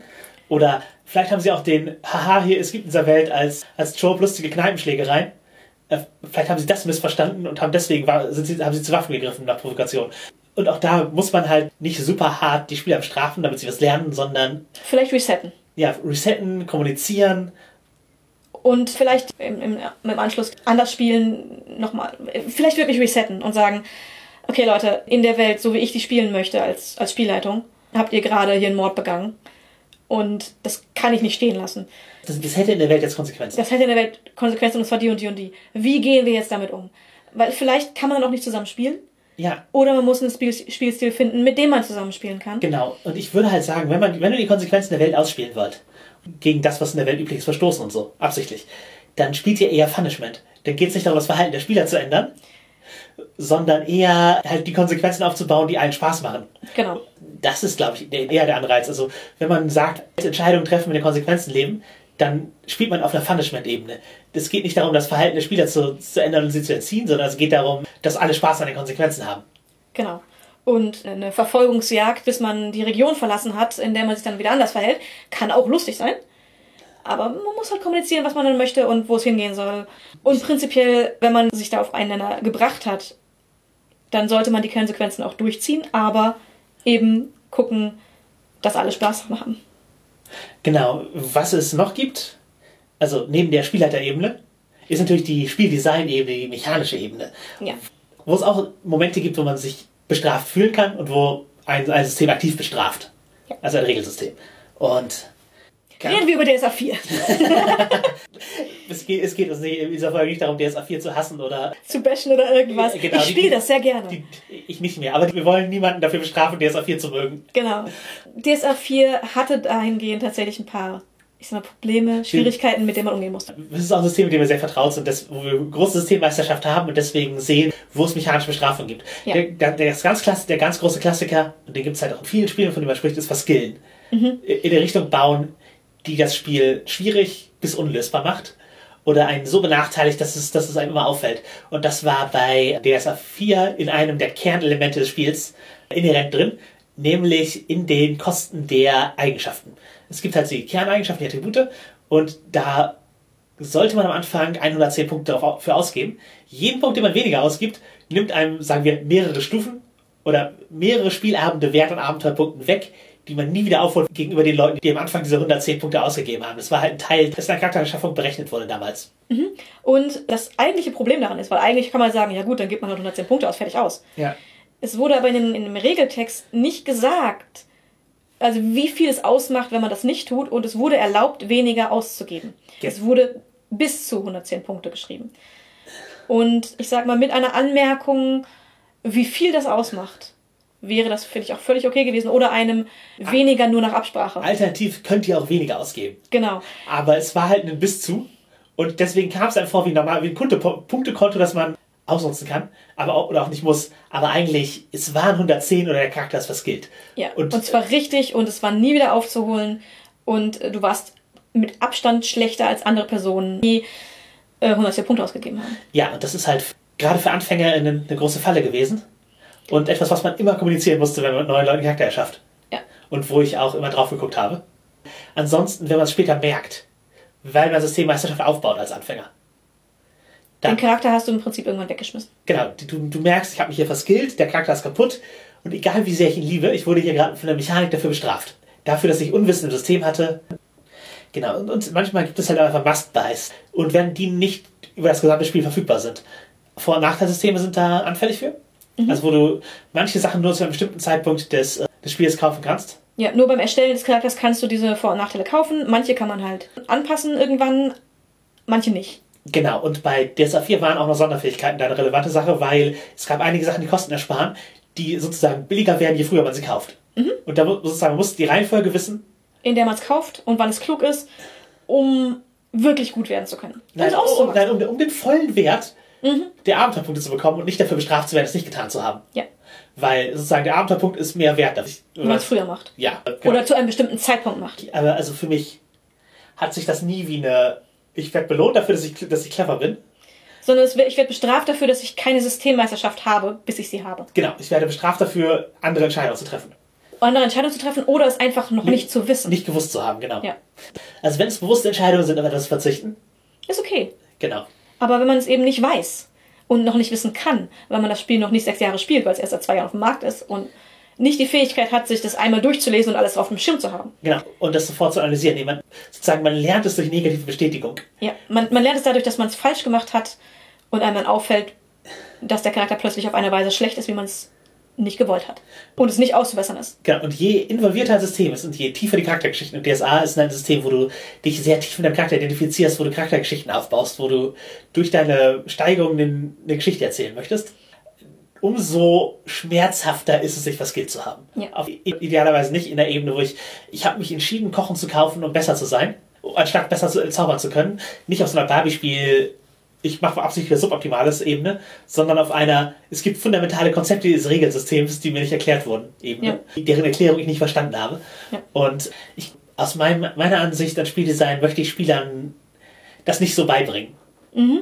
Ich finde es auch immer schöner, wenn das eben einfach nicht so ist. Genau, wenn es, wenn es sowas nicht gibt, idealerweise, und ansonsten, wenn es von Anfang an vermittelt wird. Oder eben, wenn man die Möglichkeit erhält, sollte sowas auch vorkommen, es im Nachhinein noch zu ändern. Ja, ist die Frage, würdest du sowas mit Hausregeln reparieren? Wir haben wir ja. Ja. Also, Punkt, haben wir. Haben wir immer so gemacht. Denn ich finde es auch gut, wenn Systeme sagen, wenn euch sowas auffällt, dann macht das durch Hausregeln. Oder ne, wenn euch was auffällt, wo ihr keinen Spaß dran habt, wie die Regel funktioniert, dann ändert sie für euch. Seid euch nur bewusst, dass ihr es geändert habt. Ja, wobei, ja, Es schadet nicht. genau. Also Sachen im Nachhinein nachzukaufen und so. Also bei DSA 4 als speziell wäre es halt ein super Rechenaufwand gewesen, der fast nicht zu leisten ist, das wieder rein und rauszurechnen. Ja. Da, aber Da wird dann, dann, dann kann man halt im ha Haus regeln, ich baue denselben Charakter nochmal neu. entweder nur denselben Charakter neu bauen mit dem drin oder irgendwie anders mit den Punkten. Pi mal Daumen. Ja, ja, genau. Es war einfach, du nimmst das jetzt, wir streichen dafür das weg und wir rechnen nicht nach, ob das passt, sondern wir behaupten einfach, das passt ungefähr. Ja, genau. Und halt sowas wie, jeder kauft 110 Punkte-Attribute. Ja. Und nee, ich nehme den Charakter nicht an, wenn er weniger hat. Ja, solche, solche Hausregelsachen natürlich. Aber irgendwann entfernt man sich halt durch die, also durch die Menge der Hausregeln entfernt man sich halt auch von einem System, wo man es nicht mehr mit anderen Leuten spielen kann. Ja. Anstrengend. Vor allem, weil dann ja auch viele Spieler dann nicht, unbedingt, nicht mehr unbedingt auf dem Schirm haben, was jetzt, was sind jetzt Hausregeln und was ist, steht im Regelwerk. Ja, genau. Und Spieler, die nicht an dem Punkt sind, sind auch die, die aber in der Regel am meisten dadurch bestraft werden, wenn die Systemmeisterschaft fehlt. Also wenn ihr, wenn ihr Spiele entwickelt, versucht das nicht drin, sowas nicht drin zu haben. Genau, versucht das Potenzial für Verskillen so gering wie möglich zu halten. Und Ja. kommuniziert klar, was notwendig ist. Und wenn es euch am Anfang nicht aufgefallen ist und es erst im, im Spiel auffällt, Dann äh, zum einen Test spielen und zum anderen irratiert das dann. genau, es ist ein Ge- Grund Hinweise. Irritieren. Ja. Genau, einfach klar, klare Kommunikation, klare Hinweise. Ja. Aber wo wir beim DSA 4 bashen sind. Gar nicht, äh, ja, aber Nein, das ist absolut nicht unser Anliegen. Nochmal. Nein. Es gibt auch andere Spiele, die, die, die Sachen drin haben, die mich ärgern. das Cypher-System zum Beispiel, wo Abenteuerpunkte dieselbe Währung sind wie die Gummipunktwährung, um nochmal neu zu würfeln. Also was in DSA 5 zum Beispiel die Chips sind. Genau. Oder Was eine- Fate die Fate-Punkte. Genau, was, was Einzelwährungen sind dort. Was man nur dafür einwenden kann, nochmal zu würfeln, irgendwelche coolen Sachen im, im Spiel zu haben. Wird im Cypher-System durch das gleiche benutzt. wie Also da, da werden die, Punkt, die Steigerungspunkte benutzt. Genau, das finde ich schmerzhaft. Weil ich hatte immer das Gefühl, wenn ich es gespielt habe, dass ich für schlecht Würfeln bestraft werde. Ist nicht so, ich werde belohnt dafür gut zu würfeln, sondern die Dinger gehören mir ja. Das sind ja meine, das sind die Abenteuerpunkte, die wir alle gekriegt haben. Und du musst jetzt welche ausgeben, die du nicht zum Steigern nutzen kannst, sondern musst du dafür ausgeben, um schlechte Würfel für aufzugl- auszugleichen, um genauso viel vom Spiel zu haben wie die anderen Spieler. Genau, und dadurch wird meine Wahrscheinlichkeit später es wieder machen zu müssen, weil ich meine Werte nicht steigern konnte, höher. Höher. Also die Armen Ja. werden ärmer, die Reichen werden reicher. Und deswegen bin ich eine große Freunde davon, sowas zu trennen, dass Würfelpech nicht aktiv Charakter schlechter macht. Weil du kannst dich nicht dafür entscheiden, Würfelpech zu haben oder Würfelglück. Das ist keine mechanische Entscheidung. Also du wirst nicht mal für etwas bestraft, wo du Irgendwas du kannst. Ja, genau. Es ist nicht, nicht mal mangelnde Systemmeisterschaft, sondern es ist einfach, du wirst für Glück oder Pech beim Würfeln Genau. bestraft. Cooler ist dagegen das andersrum. Es gibt Systeme, wo schlechte Würfelwürfe quasi belohnt werden, Mhm. indem du entweder cooles Drama kriegst, was äh, für, den, für den Charakter vielleicht schlecht ist, aber für den Spieler cool. Ja. Oder eben du kriegst Steigerungspunkte, dadurch, dass du schlecht gewürfelt hast. Also du, du hast immer noch die schlechten Folgen aus deinem Wurf, aber dafür kriegst du was anderes dazu. was, was du gerade sagst, ist ein cooles Drama und so. Ich finde die Hard Moves bei Power by the Apocalypse.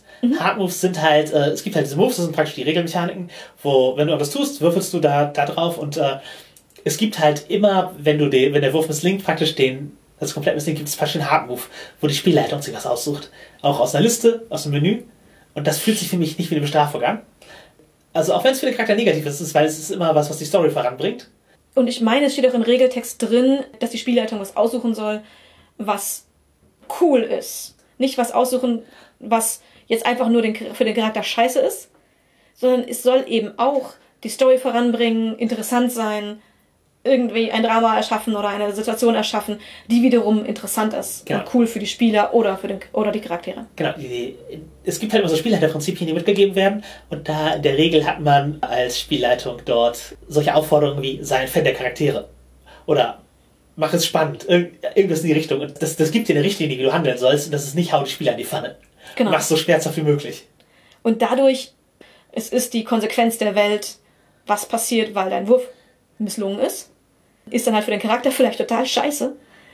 Aber es fühlt sich dann nicht für den Spieler an, als würde er bestraft werden, weil schlecht gewürfelt wurde. Ansonsten, was gäbe es noch, was sich Bestrafung anfühlen könnte? Es gibt halt, äh, manchmal kannst du dir seine Konsequenzen selber aussuchen. Sowas wie Nachteile. Manche von denen haben halt einen Auslöser, dass bestimmte Handlungen praktisch mechanisch bestraft werden, die dein Charakter macht. Dafür kriegst du in der Regel irgendwas vorher. Punkte. Du kriegst halt Punkte, mit denen du wieder Fähigkeiten kaufen kannst. Also die es dir ermöglicht, andere Fähigkeiten zu haben. Dafür hast du in bestimmten Bereichen Einschränkungen. Ja. Diese Einschränkungen muss man entweder spielen oder sie werden in, in schlechteren Würfelwürfen ausgeglichen oder so weiter. Fühlt sich halt meistens nicht wie eine Strafe an, weil man es selbst gewählt hat. Also in manchen Situationen, wenn die Spielleitung andere Empfindungen hat, wie das ausgespielt werden sollte oder wie das Einschränk was für Einschränkungen das hat, als man selbst, kann es sich wie eine Bestrafung durch, durch die Spielleitung anfühlen, weil man sich denkt, ja, ich, ich werde dafür bestraft, dass ich diesen Nachteil genommen habe, in einer Weise, die ich nicht Die nicht absehbar die, waren nicht, die nicht für mich nicht absehbar war oder die, wie ich es nicht finde. Das kann zu Regeldiskussionen führen. Ja, oder halt zu Inhaltsdiskussionen, kreative Präferenzen-Diskussionen. Genau. Da empfehlen wir beidseitig nicht zu starr zu denken, also die Meinung der anderen zu respektieren und zu gucken, wie man auf einen Nenner kommen kann. Und im Zweifel, wenn man auf keinen Nenner kommt, eventuell einfach zu erlauben, diesen Nachteil abzulegen und einen anderen zu kaufen. Ja. Aber allgemein, meistens kommt man irgendwie auf einen Nenner, wenn man da offen ist. Ja. Ähm, Da könnten wir auch auf Morality-Systeme kommen. Mhm. Also so etwas wie Menschlichkeit Vampire ist das größte Beispiel. Es, Ah. gibt, es gibt eine Liste von Dingen, Mhm. die du nicht tun darfst, ohne Menschlichkeit zu verlieren als Charakter. Ja. Und man kann feststellen, dass diese Menschlichkeit nicht unbedingt dem entspricht, was man als Mensch so denken würde, wodurch man Menschlichkeit verliert. Genau, das, das Spiel hat damit eine Moral. Das, die Welt des Spiels hat diese Moralvorstellungen, die sind äh, in die Regeln gelegt.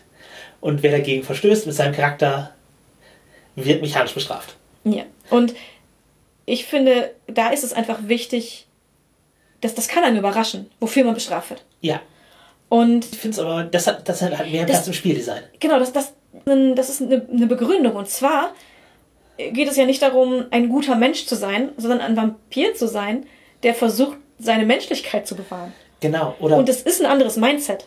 ja, bei Changeling zum Beispiel wäre auch ein Beispiel, da gibt's Clarity, das sagt nicht aus, wie was für ein guter Mensch du bist, auch wenn da Sachen wie Diebstahl drauf sind, sondern es, es sagt aus, was für eine Verbindung du noch zur Realität hast.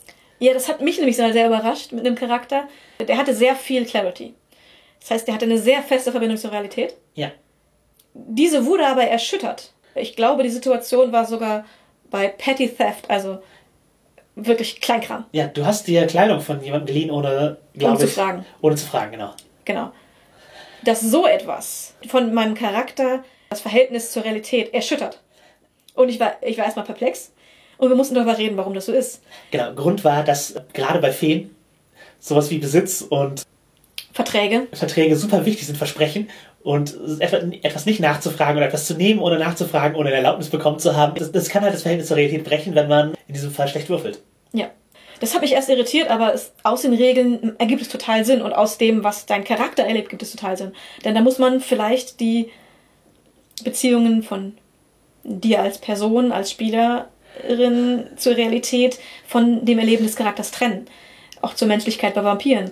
Das ist nicht ganz unserem Empfinden identisch. Ja, Ähnlich beim der eine Ringspiel, was die äh, Herr der Ringe-Welt darstellt, wo die moralischen Entscheidungen der Charaktere Auswirkungen haben. Und wenn eine Entscheidung nicht der Moralität der Herr der Ringe-Welt entspricht, dann bekommt man durch Nachteile, also erstmal ist es ein sehr geringschwellig, man bekommt Punkte. Wenn diese Punkte sich sammeln, bekommt man irgendwann Schwierigkeiten im Spiel, sag ich mal. ja. Und wird mechanisch bestraft dafür, dass man die Schattenpunkte ansammelt. Genau. Und da gab es auch mal große Diskussionen am Spieltisch, weil Spielleitung und Spieler sich nicht eins waren, dass, wie moralisch diese Entscheidung zu sehen ist. Und ich würde sagen, A, Spielleiterentscheid, ja, da hat die Spielleitung tatsächlich die, die Auslegungsgewalt, aber natürlich, man spielt in einer Welt, die alle hoffentlich am Spieltisch gut kennen und vielleicht auch ein bisschen Gruppenkonsens ist. Also auch da kann man den Gruppenkonsens einholen. In diesem Fall war sich die Gruppe sehr einig und nur die eine Spielerperson ging nicht mit und empfand die eigene Handlung als nicht unmoralisch. Und ich glaube, dass da das moralische Empfinden der spielenden Person sich in einem Konflikt befand mit dem, was in dieser Welt als moralisch empfunden wird. Ja, aber wenn du deinen Charakter sehr stark deinen Avatar siehst und durch den Handel, das, also das würde ich auch in der Situation machen, und dann wird dir gesagt, das ist aber böse. Das ist halt eine andere Wertung als, ja gut, das ist halt, das erschüttert dein Verhältnis zur Realität. Genau, Weil das du ist anderes, das ist richtig. Und ich glaube auch, dass es mehr zu Konflikten führen kann. Da muss man dann vielleicht gut der Gruppe zuhören, was ihre Argumentation ist. Wenn, wenn die Gruppe sich einig ist, bis auf eine Person, würde ich sagen, dann, dann muss man entweder dem Gruppenkonsens folgen oder eine sehr unbefriedigende Diskussion führen.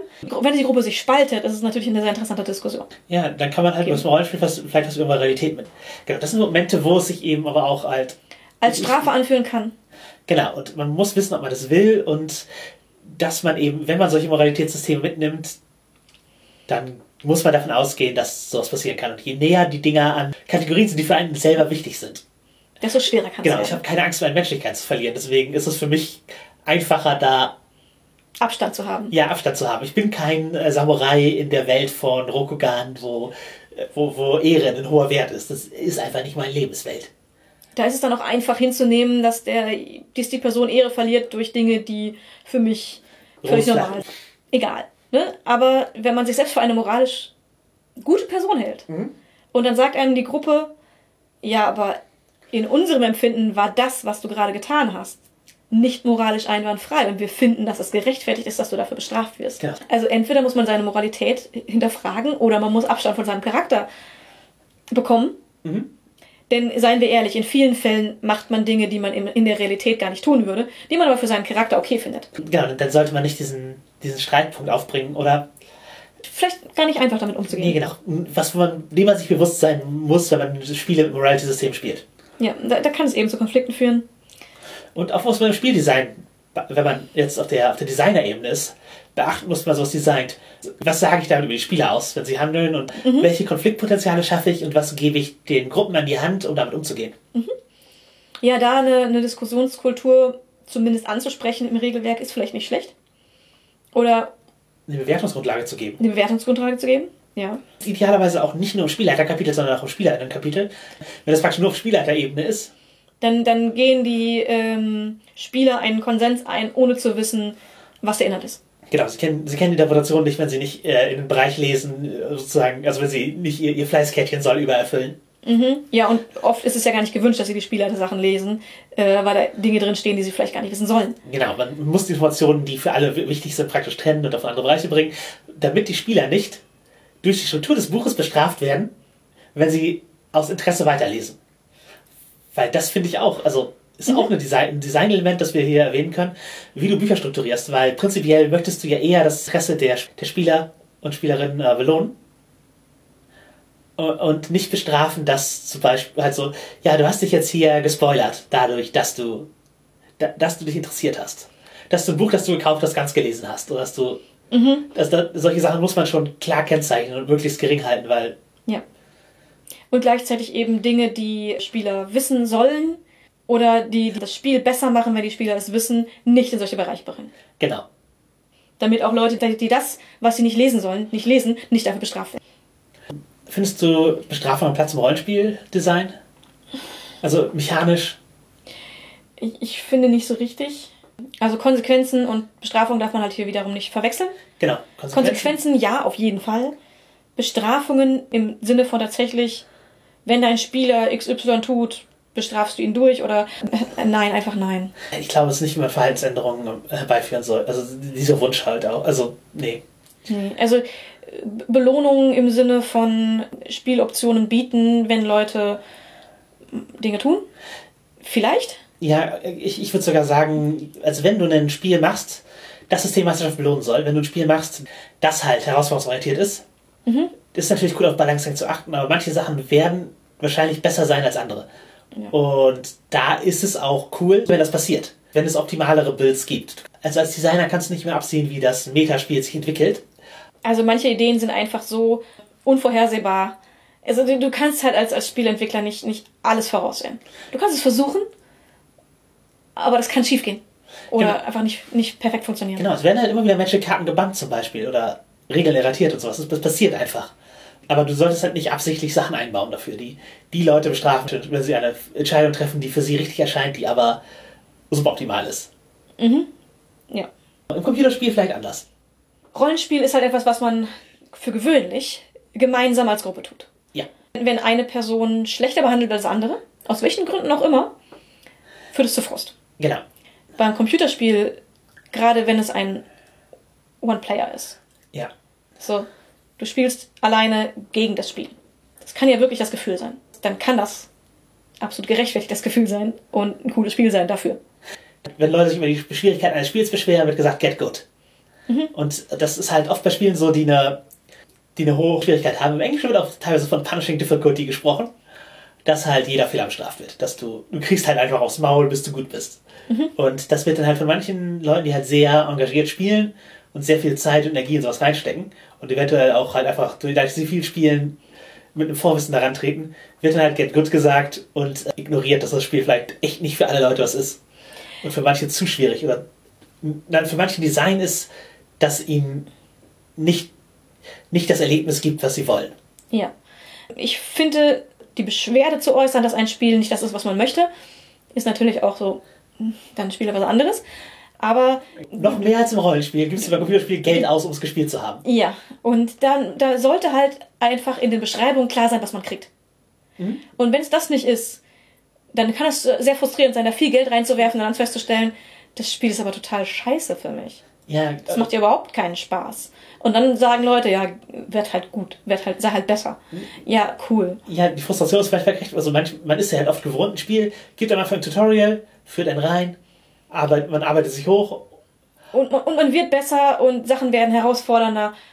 genau, halt auf einem Level, wo, wo es einem durchgehend Spaß macht. Mhm. Oder zumindest größtenteils. Ja, dann gibt es Spiele, die dieses Design sind, um einen ins kalte Wasser zu werfen und direkt aufs Maul zu hauen. Und man wird nur besser, wenn man sich daran abarbeitet. Ja, äh, nach dem 50. Mal voll versagen kann man vielleicht äh, den Erfolg haben, das erste Level geschafft zu haben. Ja, genau. Also sowas wie, sowas wie Dark Souls oder Bloodborne. Also dieses Wie Souls-Spiel. heißt gerade das König der Löwen-Spiel? Das heißt das König der Löwen-Spiel. Das, das fällt mir dazu auch ein. Genau, ja, diese alten Jump-and-Run-Spiele sind halt auch oft. Die weil- sind exakt so. Nee, die kommen halt, na, die kommen aus einer Kultur, wo es darum ging, dass Leute Münzen nachwerfen. Die sollen genug Spaß machen, dass man sie spielt, aber Aber sie sollen auch so schnell verloren werden, dass man Leute nach Münzen nachwerfen muss, um weiterzuspielen. genau, es gibt auch heute noch Spiele, die das absichtlich machen, zum Beispiel Cuphead ist ein so 30er Jahre Stil, super lustig gemachtes Spiel. Von der Optik und von, von, von, von allem. Aber das ist halt wie so ein Oldschool Jump-Run-Spiel und entsprechend bockhart. Genau, also diese Souls-like-Spiele sind halt auch welche, die, die bestrafen dich halt. Und du lernst nur dadurch, was nicht klappt. Und arbeitest dich halt an den Gegnern ab. Und du lernst halt durch Erfahrung. Und das kann halt auch ein belohnendes Moment haben, aber erstmal ist deine Bestätigung negativ, weil Sachen nicht klappen. Also das, deine Lernmechanik ist, Sachen klappen nicht, du wirst mechanisch dafür bestraft und du musst wieder anfangen. Und irgendwann schaffst du es. Vielleicht. Genau. Außer und, es, und es gibt so optimale Builds da. Also manche, bei, bei manchen Spielen ist ein, ist ein aggressives Spiel besser, bei manchen Spielen ist ein blockbasiertes Spiel besser. Und das musst du erstmal rausfinden, weil das Spiel es dir vorher nicht sagt. Genau, das Spiel sagt dir nicht, dass bei Bloodborne aggressives Spiel mehr belohnt wird als bei Dark Souls. Das, das findest du nur raus, indem du entweder drüber redest mit Leuten oder dir halt Guides durchliest oder indem du es im Spiel mühselig herausfindest. Mhm. Ja, das, das sind halt Spiele, die offensichtlich mit mechanischer Bestrafung arbeiten Ja. und die eine große Fangemeinde haben. Ja. ja. Also ich, ich mag so Jump'n'Run-Spiele auch ganz gerne. Ja, ja, vielleicht solltest du Cuphead mal an, ansehen. Ich, ja, ich, ich glaube aber, es hilft, wenn diese Bestrafung minimiert wird. Wenn du ein Spiel hast, wo es fast zwangsläufig ist, dass du ständig stirbst. ja. Für mich wäre es nicht, wenn man da in einer minutenlangen Sequenz verspottet wird und sieht, wie die Welt tragisch untergeht, jedes Mal, wenn ich sterbe. Und das passiert alle fünf Minuten. Und das Outro ist genauso lang wie dein, wie dein Spiel. Genau, da klicke ich, dann muss ich separat einen Speicherpunkt laden. Und das braucht eine Weile. Da habe ich zum Beispiel Hotline Miami, das ist ein Spiel, das ich mag. Man spielt halt einen maskierten Mörder in den frühen 90er Jahren, der halt immer in so Gebäude eindringt und alle umbringt, die drin sind. Und mit improvisierten Sachen, die man da in dem Gebäude findet. Und das ist halt ein Spiel, wenn du stirbst, dann klickst du einfach auf eine Maus oder auf dein, dein Pad dann sitzt du wieder am Anfang des Levels. Es, es gibt keine Ladezeit, es ist einfach Klick, dann bist du da. Du lernst durch Versagen, durch es klappt nicht und dadurch siehst du vielleicht, wie es besser funktionieren könnte. Genau, du, du, die Konsequenz ist so, dass du im Flow bleibst. Du klickst, du bist wieder da, du kannst loslaufen. Ja. Ich glaube, das ist eine gute Art, mechanisch damit umzugehen, Aber es gibt auch Leute, die, die das frustriert. die, die es gibt Leute, die das frustriert, es gibt auch Leute, die Dark Souls und Bloodborne gerne spielen und die das nicht frustriert, obwohl sie dabei erstmal viel abkratzen oder sie lesen sich Guides und kratzen nicht ganz Auch, viel auch ab. dann. Ich, ich glaube, niemand hat es anders gegriffen und auf eins ohne. Also das Spielerlebnis, das Spielerlebnis ist, dass du. Dass du viel stirbst. Ja. Äh, ich habe da letztens ein cooles Interview gelesen mit dem Erschaffer. Und der meinte, dass das äh, Spiel nicht aus Sadismus gemacht wurde, sondern aus Masochismus. Also das, was er erleben möchte. Und zwar als mal, wie er offenbar spielen möchte. Halt Punishing Difficulty und so. Aber auch, es klang so, als wäre es auch for real, was er erleben, also was seine Fantasien sind, wie von Pilzmonstern. Im Wald ermordet werden. Ja, genau. Das ist, das ist wie ich sterben möchte. Wir verlinken das Interview. Ja, es ist, äh, es ist lustig zu lesen. Das ist aber auch ein interessanter Punkt für so Spieldesign. Aus welcher Perspektive mache ich das, um meine, also design ich ein Spiel, das meine Spieler quälen soll, oder design ich ein Spiel, das auf die Art schwer und bestrafend ist, Wie ich es cool finde. wie ich das cool finde? Und ah, was, was wäre das bessere Ergebnis? Ich glaube, das zweite klingt irgendwie sympathischer. Also, weil das, das, sonst ist es ein Spiel, das du nicht spielen möchtest, sondern das du nur für andere machst, in der Hoffnung, dass es jemanden gibt, der das cool findet. Ja, Und das andere ist eins, du machst ein Spiel, so wie du es selbst gerne leben möchtest. ja, ich glaube, für die Spielhaltung kann man da auch mitnehmen. Im Rollenspiel, dass man das aus der Spielerperspektive denken sollte, welche Herausforderungen man stellt. Und was für die Spieler daran auch Spaß macht. Man muss es nicht als purer Service machen, dass es einem selber keinen Spaß mehr macht. Sollte man eigentlich auch Nee, nicht. genau, aber mit Freude mitspielen und, und die Spielerperspektive mitbedenken. Jetzt beim BDSM würde ich sagen, es ist auch so. Wobei es da äh, teilweise große Schwierigkeiten gibt, die andere Perspektive zu verstehen, wenn man sie nicht selber empfindet. Das Problem habe ich auch. als Ich bin ja Switch, aber ich bin nicht devot. Und dann zu verstehen, was der andere Part am, am Devotsein cool findet, ist für mich sehr schwer. Gleichzeitig kann ich trotzdem die Perspektive versuchen mit zu bedenken und zu gucken, was will diese Person. Auch wenn ich es nicht verstehen kann, ist ja doch die Frage, worauf, worauf steht diese Person, was möchte diese Person? Ja. Sollte immer bedacht sein. Und es komplett emotional nachfühlen zu können, ist was anderes als ich kann es nicht verstehen. Ja. Weil du kannst immer noch kommunizieren und Wünsche als einfach gegeben, als wenn die Wünsche genannt werden, Ja. die so anzunehmen. Ob du jetzt Leute als Pilzmonster im Wald töten kannst, ist vielleicht ein unerfüllbarer Wunsch. aber ja, also aber prinzipiell kannst du dir halt einfach anhören, was die Leute Wünsche haben, die dann als, als valide wahrnehmen. Das ist, Ja. ob, du das, Also- ob du das dann leisten kannst danach, ist noch eine andere Frage, ob du es willst, aber Richtig, aber eben auch die, auch die Sachen, auch die Sachen, die einen als auf der einen Seite interessieren, aber auf der anderen Seite nicht. Das kann man vielleicht nachfühlen, wie es ist, aber es gibt Kommunikationsmöglichkeiten, darüber zu reden. Und die Perspektive des anderen sollte man immer irgendwie einbeziehen. ja, genau. Es gibt auch sehr viele ähm, dominante oder ähm, sadistische Personen, die selber alles an Schmerzen ausprobieren. Vielleicht nicht in der Intensität, aber alles an Schmerzen ausprobieren, was sie zufügen. Ich finde es sehr sympathisch. ist- Ich würde jetzt nicht sagen, dass es eine Bedingung ist, äh, Nee. um, um darin gut zu sein oder was auch immer. Aber ähm, ich finde es einen sympathischen Zug, zumindest einmal zu wissen, welche Richtung dieser Schmerz geht. Auch wenn man bedenken muss, dass es sich für unterschiedliche Personen sehr unterschiedlich anfühlt. Ja, genau. Der, der Kontext, wenn sie nicht die Fähigkeit haben, das zu erotisieren oder, Auf andere Weise irgendwie gut zu finden. ja, genau. In der Regel fügen sie sich das auch selber zu. Mhm. Und du bist selber vorbereitet, also kannst dich, Ja. halt, ja. wie, wie man sich selber nicht, nicht gut kitzeln kann. es fühlt sich sehr anders an, aber es- nichtsdestotrotz ist es prinzipiell nicht schlecht zu wissen, Der- der- was ist das eigentlich. Genau, der aktive Versuch, das aus der äh, Gegenperspektive zu erleben. Ist, Kann einen auf jeden Fall bereichern, in dem zu wissen, was man da eigentlich tut. Genau. Und auch was, was ein Spieldesign bereichert, Mhm. nämlich wie funktioniert, wie fühlt sich diese Mechanik von beiden Seiten an? Und wie funktioniert diese Mechanik an, wenn sie, also, wenn du eine Combo baust, wenn du eine absichtlich eine Combo in dein Spiel einbaust, mit verschiedenen, für verschiedenen Regelmechaniken. Wir sind jetzt wieder beim Rollenspiel, glaube ich. Ja. Das ist, äh, ja, wenn du ins, wenn du absichtlich, das kann, kann auch ein cooles Punishment-Ding sein, wenn du eine Combo einbaust, dass die Regeln nicht funktionieren können. Das, äh, hat also mal Sta- stolpert, haben wir ja drüber schon gesprochen. Aber es geht jetzt ums Rollenspiel. Wenn du, wenn du, eine, wenn du eine Combo einbaust, absichtlich in dein Spieldesign, dann solltest du auch bedenken, wie sich Spieler fühlen, die die Combo nicht finden. Also fühlt es sich an, als wurden sie bestraft und sie hatten einen Charakter, der nicht gut ist, der suboptimal ist, sie haben sich verskillt? Oder fühlt es sich einfach an, Wie ein hab- anderes Charakterkonzept. Genau, ich habe ein anderes, ich hab ein anderes Charakterkonzept. Cool, ich habe die Combo jetzt nicht, aber dafür habe ich was anderes, was ich, was ich auch gut finde. Und was der, der Kombi-Charakter wiederum nicht hat. Ja, genau. Oder, ja, das sollte man bedenken. Ja, was man bei diesem ganzen Kram bedenken sollte, ist, dass, also, Konsent ist immer wichtig und zu wissen, was man eigentlich vom Spiel möchte, ist wichtig. Ob man, möchte ich Punishment, möchte ich Punishment, möchte ich nur hedonistische Freude? Möchte ich ein herausforderungsorientiertes Spiel? Möchte ich ein Spiel, in dem ich einfach eine coole Story erlebe? Möchte ich meinen Charakter einfach nur ausspielen und die Kämpfe so nebenher, das soll keine Herausforderung sein. Ich, sind nicht wichtig. Genau. Ja, möchte ich, dass die Herausforderung auf meinen Charakter gebaut wird, soll ich meinen Charakter an die Herausforderung an? Wie viel Zeit möchte ich in Systemmeisterschaft investieren? Und all das sind halt wichtige Sachen, die man bedenken muss und Sachen, die man absprechen. Wenn du weißt, was du willst, kannst du deinen Mitspielenden auch leichter kommunizieren, was vielleicht im Argen liegt und wo ihr auseinandergeht. Und dann kann man leichter Lösungen finden. Aber Wenn du es nicht weißt, auch nicht schlimm. Du findest es im Spiel schon raus. Aber da ist, glaube ich, auch der wichtige Punkt. Wenn ihr im Spiel merkt, dass irgendwas nicht passt, zeitnah drüber reden. Und im Zweifel, naja, man kann auch mal eine Spielsitzung unterbrechen, um drüber zu reden, was man besser machen kann. und das gilt im BDSM wie im Rollenspiel gerade. Genau. wenn es halt nicht funktioniert. Oder wenn Leute eben darauf bestehen, einen zu erziehen, obwohl er das nicht möchte.